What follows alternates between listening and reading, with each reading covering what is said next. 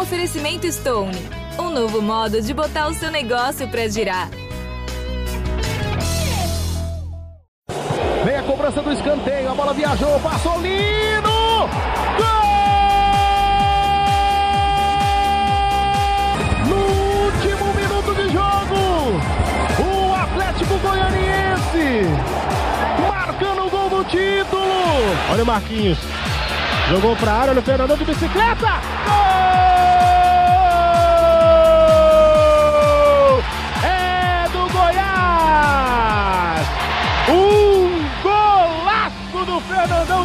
Bicicleta! Moisés tá pintando o título. Aqui na esquerda, bateu de canhota. A bola vai entrando, chega, tira, encaixou. É nosso!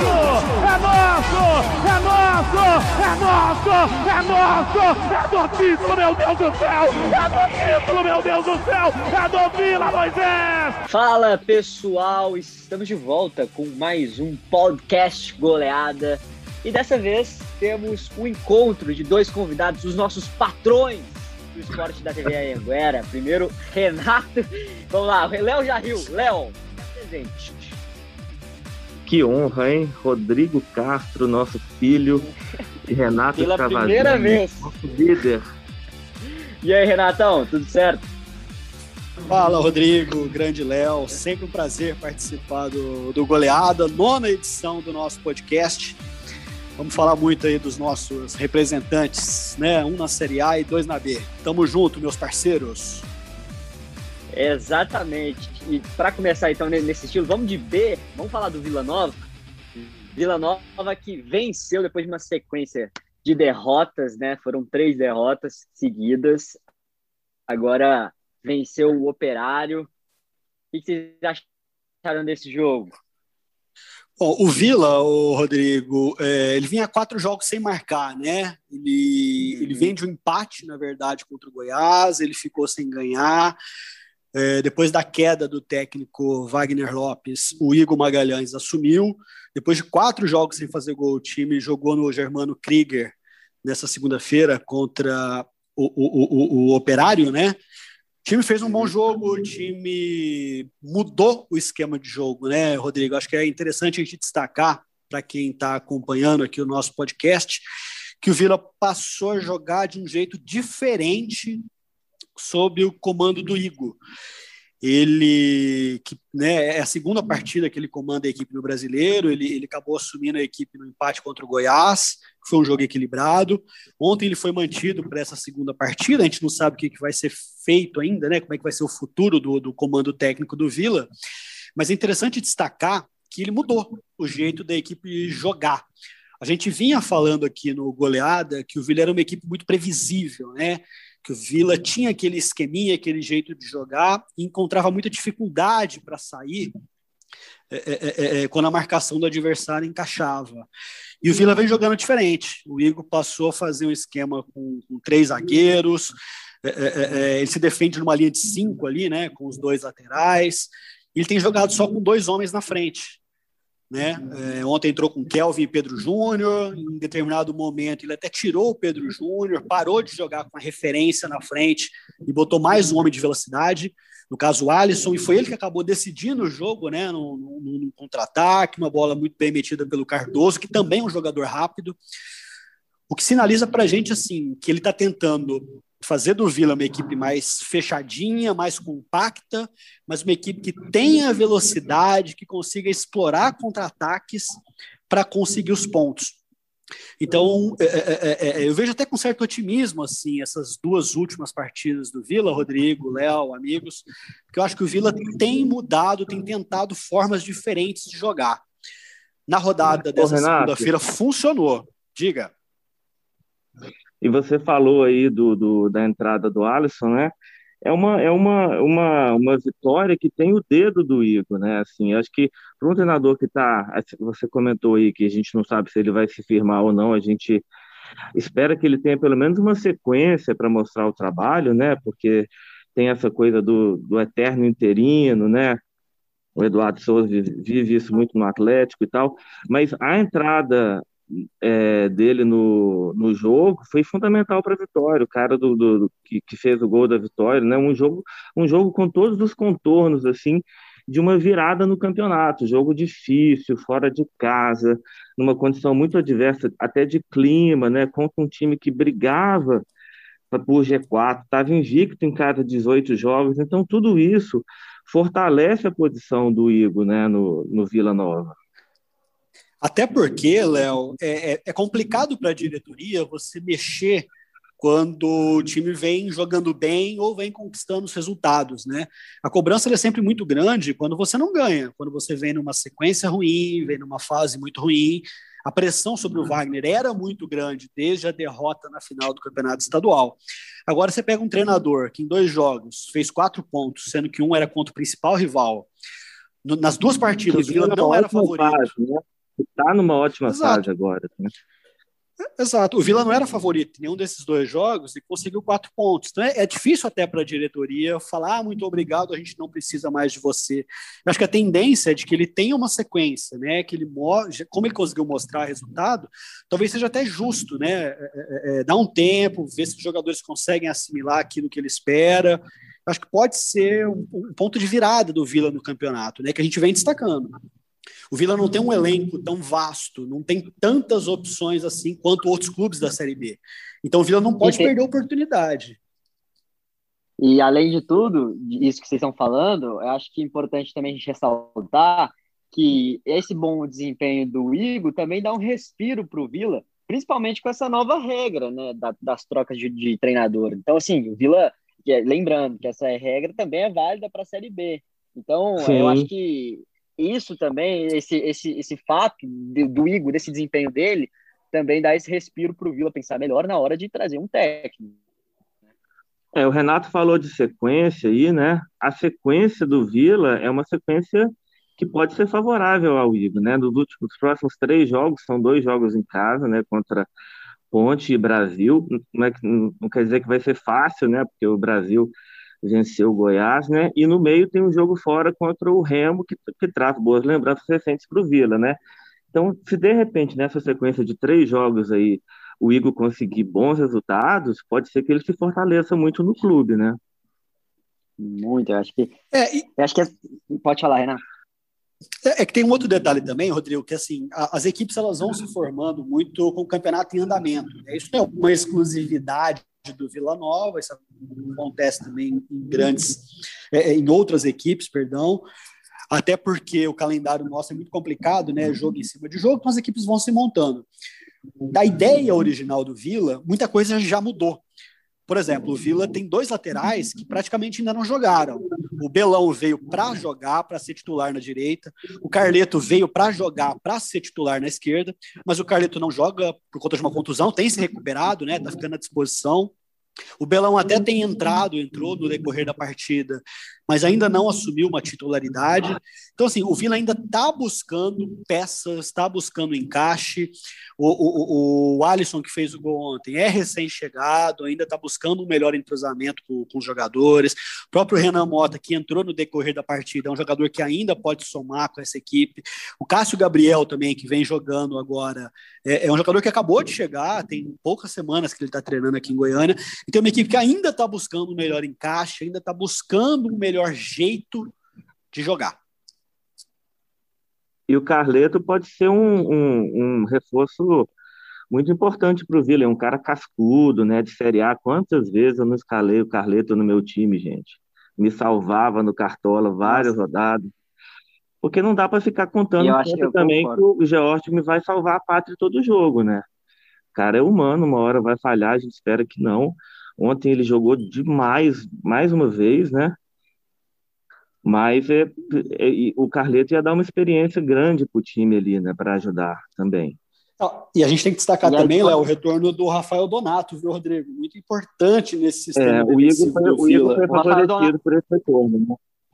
Donato foi o melhor jogador em campo no clássico. Isso aí eu acho que a gente tem que reforçar. Você falou um ponto muito importante. Sobre o Carleto, a gente tem outra, acho que o Renato ressaltou isso e a torcida do Vila tem que ficar muito feliz que ele voltou a ser relacionado, né? Desde o clássico, ele estava no banco de reserva, está se tá trazendo, assim, tá tentando um condicionamento físico ainda, mas, assim, logo, logo a gente vai ver o Carleto, isso aí vai ser um grande reforço pro Vila também. Exatamente. Acho que foi Mais o, grande, alguma coisa? o- Ah. o grande resultado, assim, né, que, que, que precisava do futebol goiano para a gente ficar mais animado, assim, né, porque o, o Goiás está bem na B, o Atlético está bem na A, precisava do Vila dar um resultado, assim, animador para os três é, pegarem um rumo, assim, né, para a temporada. Vamos ver se consegue, que o Igor consegue manter essa sequência. Exatamente. Vamos, vamos de B para A, para falar do Atlético? Pode ser, gente? Ou vocês querem falar mais alguma Bora. coisa do Vila? Bora. Bora de Atlético? O Atlético que conheceu a primeira derrota em casa, gente. Primeira derrota. O Atlético não, não, não perdia no Antônio Ascioli desde o dia 4 de fevereiro, aquele jogo da Copa Verde na temporada passada ainda. É, Que nem, que, vocês que nem conta muito, né, Castrinho? Porque não era o time Ué, do Atlético. Time era reserva, outro. é, é, É. Era outro time. Você ter noção, o que estava jogando no gol, era um time totalmente reserva. Então, assim, Uhum. é, ontem, a gente, ontem a gente conversou no fim do jogo com o Fernando Miguel, e a minha pergunta foi justamente sobre isso. Falei assim, um resultado muito emblemático, né, Fernando? É, vocês perdem uma invencibilidade em casa, em casa o Atlético se sente muito bem jogando no Antônio Ascioli, é, esse fato, essa derrota marca o time, e ele deu uma resposta muito interessante, é, que acho que quando vocês forem falar do jogo, talvez vocês concordem com ele. O Atlético não jogou mal ontem, não jogou mal jeito no nenhum. contra o, Bra- contra o Bragantino. Só que ele encarou um time que assim, tá jogando muito também, que não é líder à toa. Acho que vocês concordam com isso. Então ele falou assim: acho que a gente perde, e quando a gente perde, é, muita coisa é colocada por água abaixo. Mas ele reconheceu: a gente fez um bom jogo aqui, a gente está fazendo uma boa campanha. Vocês concordam com o Fernando Miguel? Sim, Rodrigo. É, só destacando aqui, tá? A gente fez as contas. O Atlético perdeu uma invencibilidade de 19 jogos, tá? Jogando no Acioli, perdeu de 1 a 0 para o Bragantino, gol do Everton, que tinha acabado de entrar.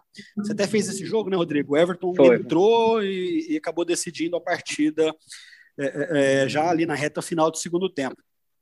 O Atlético jogou bem, o Atlético não, não- não jogou mal, concordo com, com essa avaliação sua.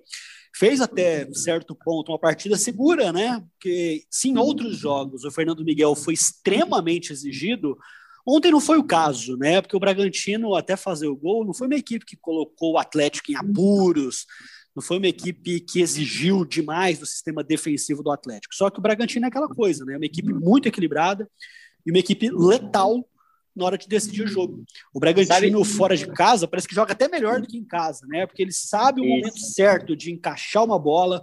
O, o- é o meio-campo que, que, que marca, mas que também produz, né? Que também tem muita qualidade. Então, em uma bola, os caras ficam sempre na cara do gol. Ontem, se não me engano, foi o Elinho, né? Que acabou deixando o, o, o- Everton na bola. Mas quando não é ele, o próprio foi Ítalo vem buscar o jogo, você tem o Claudinho. É é um meio que funciona Sabe muito que- bem, né? Sabe Você nunca sabe quem vai ser o destaque do Bragantino, né? Porque a Sabe- responsabilidade ali é muito dividida. Isso que o Léo falou era o que eu queria, tipo assim, que eu ia falar que eu concordo plenamente. Ontem na, na transmissão tava ontem para quem tá ouvindo a gente, né, na terça-feira, segunda-feira, é, o Losetti destacou que a diferença desses dois times é o banco de reservas. E eu acho que assim, eu concordo. Quando a gente vê o banco de reservas do Bragantino, a gente enxerga justamente isso que o Léo tá falando aí, de, de destaques individuais. Não dá pra gente destacar quem é o principal jogador do, do, do Bragantino. E até no banco a gente tem opções muito interessantes para entrar durante o jogo. Poxa, ontem o Praxedes, que foi contratado junto ao Internacional, nem entrou. Mas olha a opção que o Barbieri tinha, entendeu? Essa que é a principal diferença das duas equipes, eu acho. E sobre isso, Castrinho, eu estava ouvindo o Adson depois do jogo, né? Ele falando da falta que o, que o João Paulo fez, porque é um cara que segura a bola muito no meio-campo, né? E ele dizendo que o Atlético, embora esteja bem na Série A, embora esteja bem em muitos setores, pode buscar ainda dois ou três reforços pontuais para, é, em situações como essa, que perde um titular como o João Paulo, ter essa reposição, né? O time não está fechado para o Brasileirão ainda, quer dizer, o Atlético ainda pode melhorar. está bem, mas pode melhorar. A diretoria está atenta e pode vir reforço aí. O Adson falou isso ontem. Até porque, Léo, o Atlético, se a gente observar nas últimas temporadas, e fazendo até uma comparação com a boa campanha do ano passado, é uma equipe que muda muito ao longo do campeonato. Quando o mercado abre e quando as equipes precisam se reforçar, muitas vezes o Atlético acaba perdendo jogadores importantes. Né? No ano passado, o começo também foi muito promissor, mas o Atlético, logo no início, perdeu o Jorginho, perdeu o próprio Renato Kaiser, perdeu o treinador, Exatamente. que o Mancini foi para o Corinthians. O Atlético dificilmente, e é uma política do clube, o Atlético não vai fazer besteira, não vai fazer loucura para segurar jogador. Com o time bem, a sondagem acaba acontecendo. A gente já sabe de muitos jogadores aí que vêm sendo especulados em outras equipes do país e até de fora do Brasil. Então, assim, se você tem um elenco que não é tão vasto, que não é tão longo, e, e isso acaba sendo um empecilho para a equipe durante o campeonato. Né? Acho que o Atlético tem um bom time, talvez ainda precise de uma peça ou outra ali para fortalecer o elenco, para a equipe poder ter chances de fazer o campeonato seguro até o fim da temporada. E o Castrinho estava falando isso do bom jogo que o Atlético fez, né? Pô, enfrentou um ataque que é tá um, uma, um rolo compressor, né? Massa Melhor bruta, ataque da competição. É, e, e esse gol que o Atlético sofreu ontem, eu estava olhando uns dados aqui, foi apenas o terceiro gol em, nos últimos 15 jogos em casa. Teve esse, teve aquele contra o Grêmio Anápolis, né, que foi na, na, eliminação do, do Atlético, depois teve outro contra o Crack. Três jogos, três gols em, em 15 jogos, é um número muito expressivo para a defesa do Atlético, né? É, o Atlético sofre muito. O Atlético sofre muito, amigos, que é, é, é, é tem muita dificuldade para fazer gol, às vezes, jogando em casa, né? Na Sul-Americana, por exemplo, foram três resultados 0 a 0 jogando no Cioli. O Atlético joga com três homens mais à frente. Né? O Janderson, que é bom jogador, mas reconhecidamente é um jogador que tem dificuldade para finalizar. O Natanael, que é um lateral de origem, joga de ponta esquerda, mas também tem dificuldade em, em, em finalizar, em fazer gols. O centroavante não, o Zé Roberto tem um pouco mais de intimidade ali com, com, com, a grande área, com a pequena área, finaliza melhor, né? Então muitas vezes o Atlético faz um jogo seguro, um jogo compacto, mas às vezes tem essa dificuldade de, de matar o jogo. E ontem ele acabou sendo vítima disso. O Bragantino não, o Bragantino é letal, né? O Bragantino quando tem oportunidade vai lá e decide a partida. É, e falando em reforços, desfalques e tal, o Dragão vai pegar, pegar um galo agora que tá com seu plano E para lateral esquerda, né? Porque o, o Arana está suspenso, o Dodô está lesionado, o Alan, que seria uma opção improvisada, também está suspenso, e o Alonso, que seria outra opção improvisada, o zagueiro, está na seleção paraguaia, né? Então, assim, esse lado esquerdo do Atlético vai ser um, um, um setor que o Atlético vai poder, o Dragão, né? Nós estamos falando de dois Atléticos, o Dragão vai poder explorar no jogo lá de Belo Horizonte. Meu Deus, mas também esse, esse elenco do, do, Atlético Mineiro, hein? Não tem opção, mas olha as opções que, que o Atlético Mineiro tem. Meu Deus do céu. E é, alguns, alguns jogadores devem voltar, é... podem voltar da Covid, né? Também. O, parece que o, o Nacho pode estar disponível para o jogo.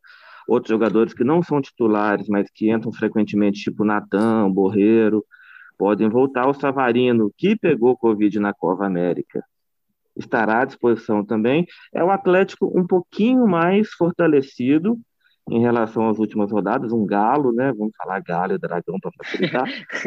Mas ainda um Atlético assim enfraquecido em relação à força máxima que pode mostrar no campeonato, né? Então pode ser uma chance boa para o Dragão, que joga muito bem fora de casa, né? Um resultado que vai é, é, deixar o, o Dragão com, é, muito motivado para a sequência do campeonato e conseguir um, um bom resultado lá.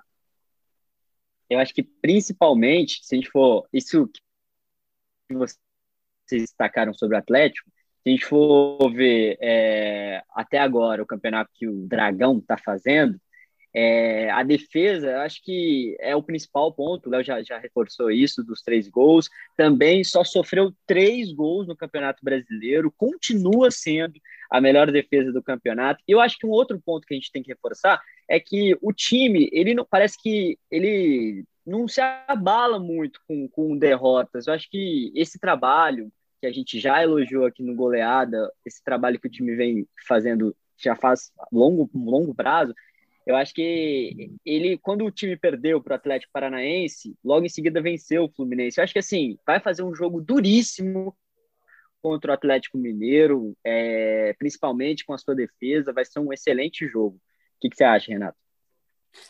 Ah, com certeza. Eu acho que o Atlético tem conseguido jogar de igual para igual contra essas equipes ditas gigantes do futebol brasileiro, né?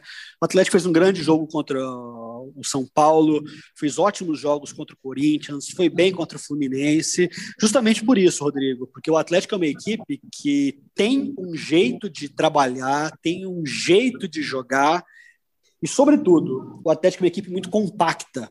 O Atlético é uma equipe que se defende com muitos jogadores, que tem um meio-campo que, que, que, que, é bem povoado e que é uma equipe que, na hora de atacar, também ataca com muitos jogadores. Os jogadores são sempre próximos uns dos outros, né? Eu acho que essa compactação talvez seja o, o, o grande destaque do Atlético, o grande mérito do trabalho desse time comandado pelo Barroca. Então não tenho dúvida que o Atlético vai fazer jogo, um, né? um, grande jogo lá. Exato, tem padrão de jogo. Ganhar ou perder, claro que é consequência de uma série de, de situações, né? Mas pelo que a gente já viu no campeonato, acho que o Atlético tem sim elementos para acreditar que pode sim fazer um grande jogo lá em Belo Horizonte. Basta dizer que nesses 15 jogos que eu citei, com apenas três gols sofridos, o time teve o comando de vários treinadores, porque é, tinha tido uma sequência de oito jogos seguidos tomando gol em casa, foi com o Marcelo Cabo, né, que se despediu na final do Goianão, e aí nessa sequência de 15 jogos, teve Eduardo, teve Jorginho e teve o outro Eduardo, quer dizer, foram três treinadores e essa, essa, essa escrita de sofrer poucos gols foi mantida com treinadores diferentes, né, quer dizer que o time mantém um, padrão de jogo. Léo falou então de Marcelo Cabo. Vamos passar para o nosso próximo assunto, que envolve Marcelo Cabo. O Goiás encara o Vasco do treinador nessa quarta-feira, 19 horas, na Serrinha. E eu queria saber qual é a expectativa desse jogo, Goiás e Vasco, gente. Oh, Rodrigo, o Goiás pode terminar a rodada na vice-liderança do campeonato, mas também pode sair do G4. Então é um jogo chave, é um jogo complicadíssimo para o Goiás, por uma série de razões, tá? Eu acredito, Rodrigo, Léo, amigo que estiver acompanhando o goleada, o Goiás, até agora, faz um bom início de Série B. Talvez até acima da expectativa de muita gente, se a gente levar em conta que o Goiás fez uma campanha muito ruim no campeonato estadual. Foi uma equipe montada realmente assim, às vésperas do, do início da Série B. em poucos jogos, o Pintado encontrou um jeito de jogar encontrou uma equipe titular, fez bons jogos, conseguiu pontuar, está é, tá no G4. Agora, o momento é de colocar algumas coisas à prova. Por exemplo, o Goiás vai ter que provavelmente já começar a mexer no time por conta do desgaste. O Pintado até falou no pós-jogo contra o Vila Nova que a equipe estava desgastada, que ele ainda não tinha condição de saber exatamente quem que ele ia levar a campo para enfrentar o Vasco. E a gente sabe que o Goiás, assim, embora tenha encontrado um time, é, é um clube que ainda não tem tantas peças de reposição para encarar uma Série B tão cansativa como, como essa. Então, assim, é é, é, é, é, como o elenco não é muito grande, talvez você fazendo alterações, vamos ver se a equipe vai con conseguir manter o nível de atuação que ela teve nesse início de campeonato. E pega um Vasco que vem, de certa forma, embalado, porque o Vasco sofreu muito nesse início de Série B, mas nas últimas partidas voltou a jogar melhor. Venceu dois dos últimos três jogos. Marcelo Cabo foi obrigado a mudar muito é, é, é, a equipe para encontrar uma equipe que seja considerada ideal. A equipe jogou bem contra o Brusque no último meio de semana, vitória em São Januário. Então acho que vai ser um jogo estudado, um jogo que o Goiás vai ter que tomar muito cuidado e vai ter que saber usar as peças que tem à disposição para conseguir um bom resultado aqui na Serrinha. A gente falou da sequência do Vila, né, que é uma sequência favorável para o Igor. A sequência do Goiás, vou parafrasear meu amigo Rogério Correia, lá de BH, que ele gosta muito de usar o termo animado, né? É uma sequência animada para o Goiás, né? Porque pega o Vasco aqui, pega o Vitória fora e depois o líder náutico aqui de novo. Quer dizer, uma sequência de três jogos, assim, bem animados, diria o Rogério Correia, assim, que jogos que podem te catapultar no campeonato, né, te, te, te alavancar, mas que podem também gerar um certo desconforto, assim, né, na, na tabela. Eu acho que o, o Goiás Vasco deve ser um jogaço amanhã, assim. São dois times de camisa, né, dois times que é, de Série A, né, estão nessa Série B estrelada aí, a mais disputada de todos os tempos, mas eu acho que eu confio no, no, no Goiás para amanhã para esse jogo, viu? Acho que o Pintado, em pouco tempo, já conseguiu dar uma cara para o time. Né? O Goiás parou de tomar aquele caminhão de gols que tomava. Né?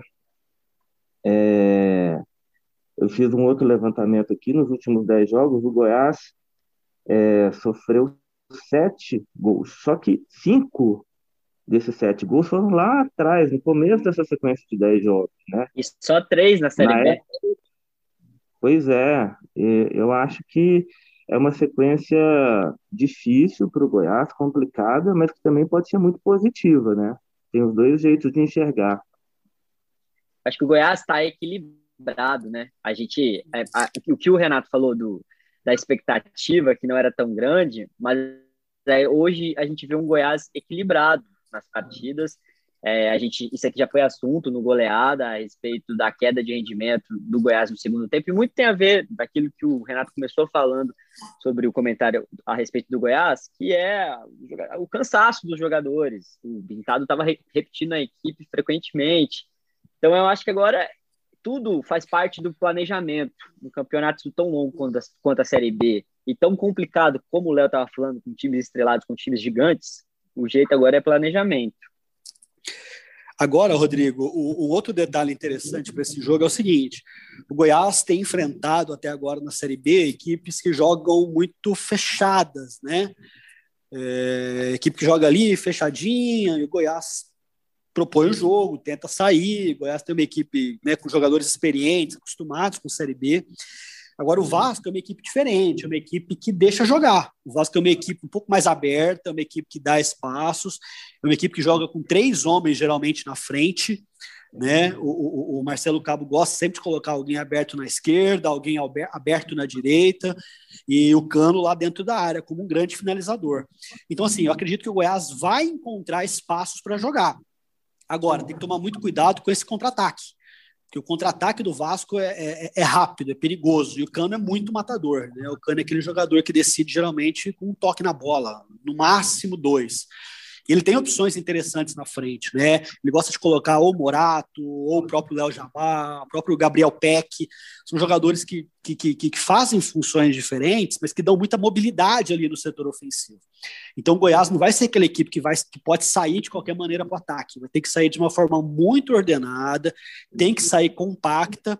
Perdendo a bola, meu amigo, tem que marcar em cima, tem que diminuir espaço, fazer pressão, para não dar espaço para esses homens de frente do Vasco, que são jogadores experientes e podem definir o jogo, né? No contra-ataque, numa bola. Mas acho que o Goiás tem condição de fazer um bom jogo, sim. É o grande teste do Pintado até o momento. Vai ser o principal teste que ele teve no comando do Goiás nesse começo, né? Será que ele tem um bom resultado? Concordo, concordo com vocês. Vai ser um jogo, jogo de duas equipes que gostam de jogar. Duas equipes que gostam de trabalhar a bola, assim como o Renato estava falando. Bom, gente, vamos ficar por aqui. Então, reforçando, ao nosso ouvinte, né? Goiás e Vasco, 7 horas da noite, quarta-feira na Terrinha. Eu fico por aqui, foi um grande prazer estar com vocês. Espero que tenham gostado. Um Valeu, Rodrigo. Só passando a agenda aqui para a galera que estiver ligada no goleada. Então, quarta-feira, o Goiás pega o Vasco, o Dragão, o nosso Atlético Goianiense, pega o Galo Mineiro na quinta-feira. O Vila só volta a campo no sábado para encarar a Ponte Preta. A gente deseja, claro, boa sorte para os times goianos. Sempre um prazer, viu, Rodrigo, participar do Goleada. Até a próxima, meus amigos. Até, galera. Abraço. Valeu, gente. Abraço.